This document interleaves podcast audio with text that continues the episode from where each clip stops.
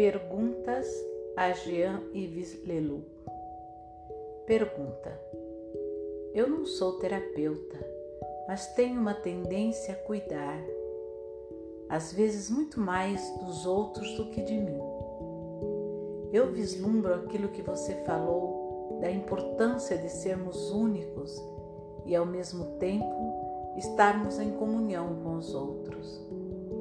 Mas, pessoalmente, eu vivo um risco de me misturar e às vezes de me perder nessa comunhão. Talvez porque eu não comungue ainda. Peço-lhe que você comente isso, por favor. Jean-Yves Leloup responde: Por vezes, para ser um, é necessário tomar uma distância. Essa é a diferença que nós podemos estabelecer entre o tudo e o nós. No tudo há uma mistura, uma falta de distinção. No nós há uma união, mas com a diferenciação.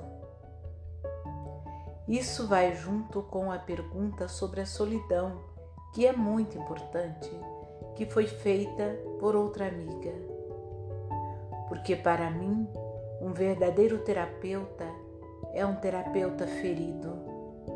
É através do nosso ferimento que nós podemos compreender o ferimento do outro. É através da experiência do nosso núcleo psicótico que nós podemos compreender a loucura do outro.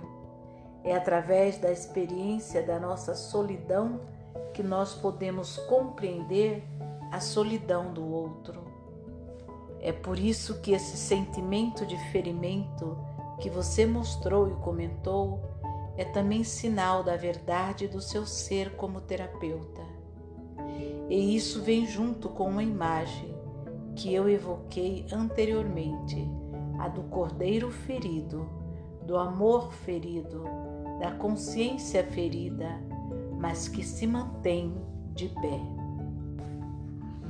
O terapeuta é vulnerável, ele está ferido, e isso é o sinal da sua humanidade, de que ele participa daquilo que se vive nesse momento no mundo.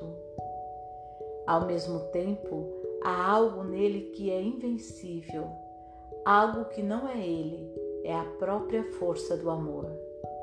O terapeuta é ao mesmo tempo ferido e vivente. Da mesma maneira, ele está só e em comunhão. E aí nós nos juntamos à grande questão do Moacir Amaral sobre o mistério do sofrimento. Por que tanto sofrimento no mundo? Isso me faz pensar naquela criança que estava sendo conduzida em direção ao forno crematório e um homem pergunta: Mas onde está Deus? Como é possível? Onde está Deus? Onde está o amor que permite o assassinato do inocente? E nesse momento, um dos seus amigos lhe responde, mostrando-lhe a própria criança. Deus está nela. Deus é este amor ferido Participar da vida divina não é sempre participar da sua glória, dos raios de luz, é também participar da sua encarnação ferida.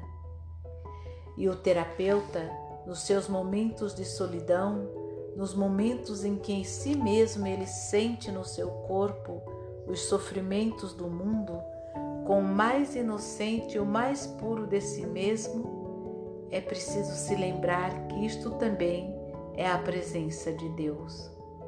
Eu agradeço a vocês por nos lembrar disso. Pergunta: Durante as falas das mesas redondas, foi colocada a questão tanto da física quântica quanto da liberdade de ação.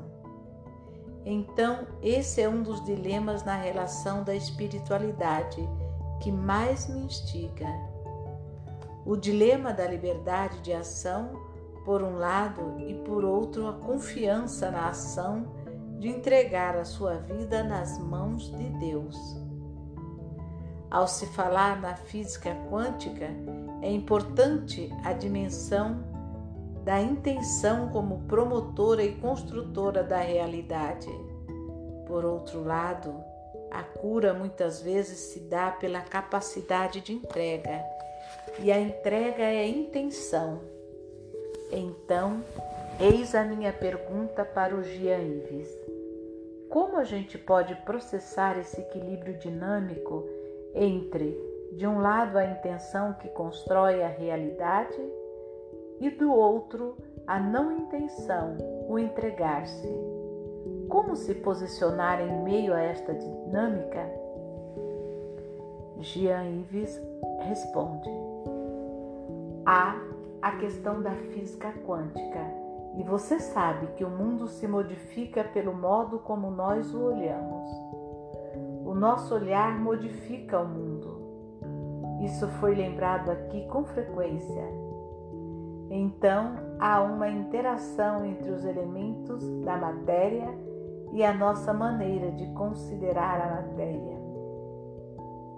Já afirmamos que há realidades que não dependem de nós e há realidades que dependem de nós.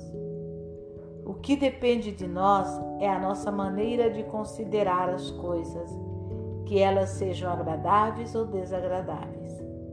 É, e isso tem também relação com o número de descobertas na neurociência. É o que chamamos de plasticidade do cérebro, o que é bastante surpreendente. Os pensamentos podem transformar o nosso cérebro. São coisas observáveis atualmente. Alguns pensavam que era o cérebro que produzia os pensamentos. Nós afirmamos atualmente que é a mente, o estado de espírito que esculpe o nosso cérebro. Há nisto uma indicação importante que nos lembra o papel que nós podemos ter. O ser humano é uma mistura de natureza e de aventura. Não depende de nós que sejamos mármore ou argila. O que depende de nós é a forma que vamos dar a este mármore ou a essa argila. Aí é que podemos fazer a nossa parte, o que lembra a história da Unipaz, do beija-flor que faz a sua parte. As coisas nos são dadas, mas a nossa maneira de considerar a matéria de considerar tudo o que nos acontece tem um poder de transformação. E isso também é verdadeiro com relação à dor e ao sofrimento. E isso também é verdadeiro com relação à dor e ao sofrimento. De início, não acrescentemos mais sofrimento ao sofrimento. Já há sofrimento suficiente no não acrescentemos mais coisas através do nosso pensamento. Façamos o que é possível. Nessa manhã, Roberto nos falava desse sonho do impossível. Devemos sim sonhar com esse impossível, com essa paz para todas as pessoas, com essa justiça, com essa felicidade possível para a humanidade e que no momento nos parece impossível. Então eu sonho com o impossível, mas eu faço o meu possível. É preciso manter os dois juntos. Eu sonho com a paz, com a comunhão entre todos os seres, mas eu faço o possível com a minha esposa e os meus filhos, o que nem sempre é o mais fácil. Trata-se de fazermos a nossa parte.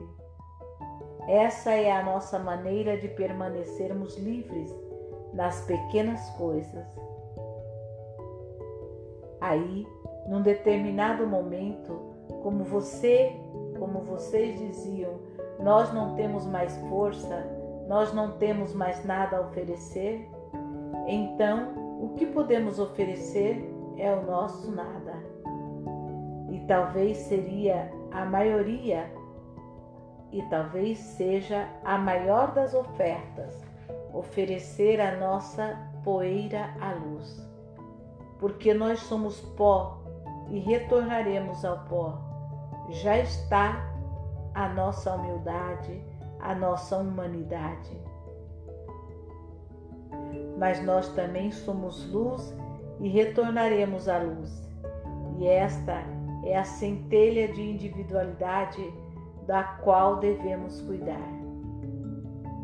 Nós devemos fazer isso sem cessar, o que pede e requer muita paciência, muita coragem, recolocar a nossa poeira na luz, recolocar a nossa humanidade no coração da divindade. Essa é a nossa liberdade. Obrigado por sua questão.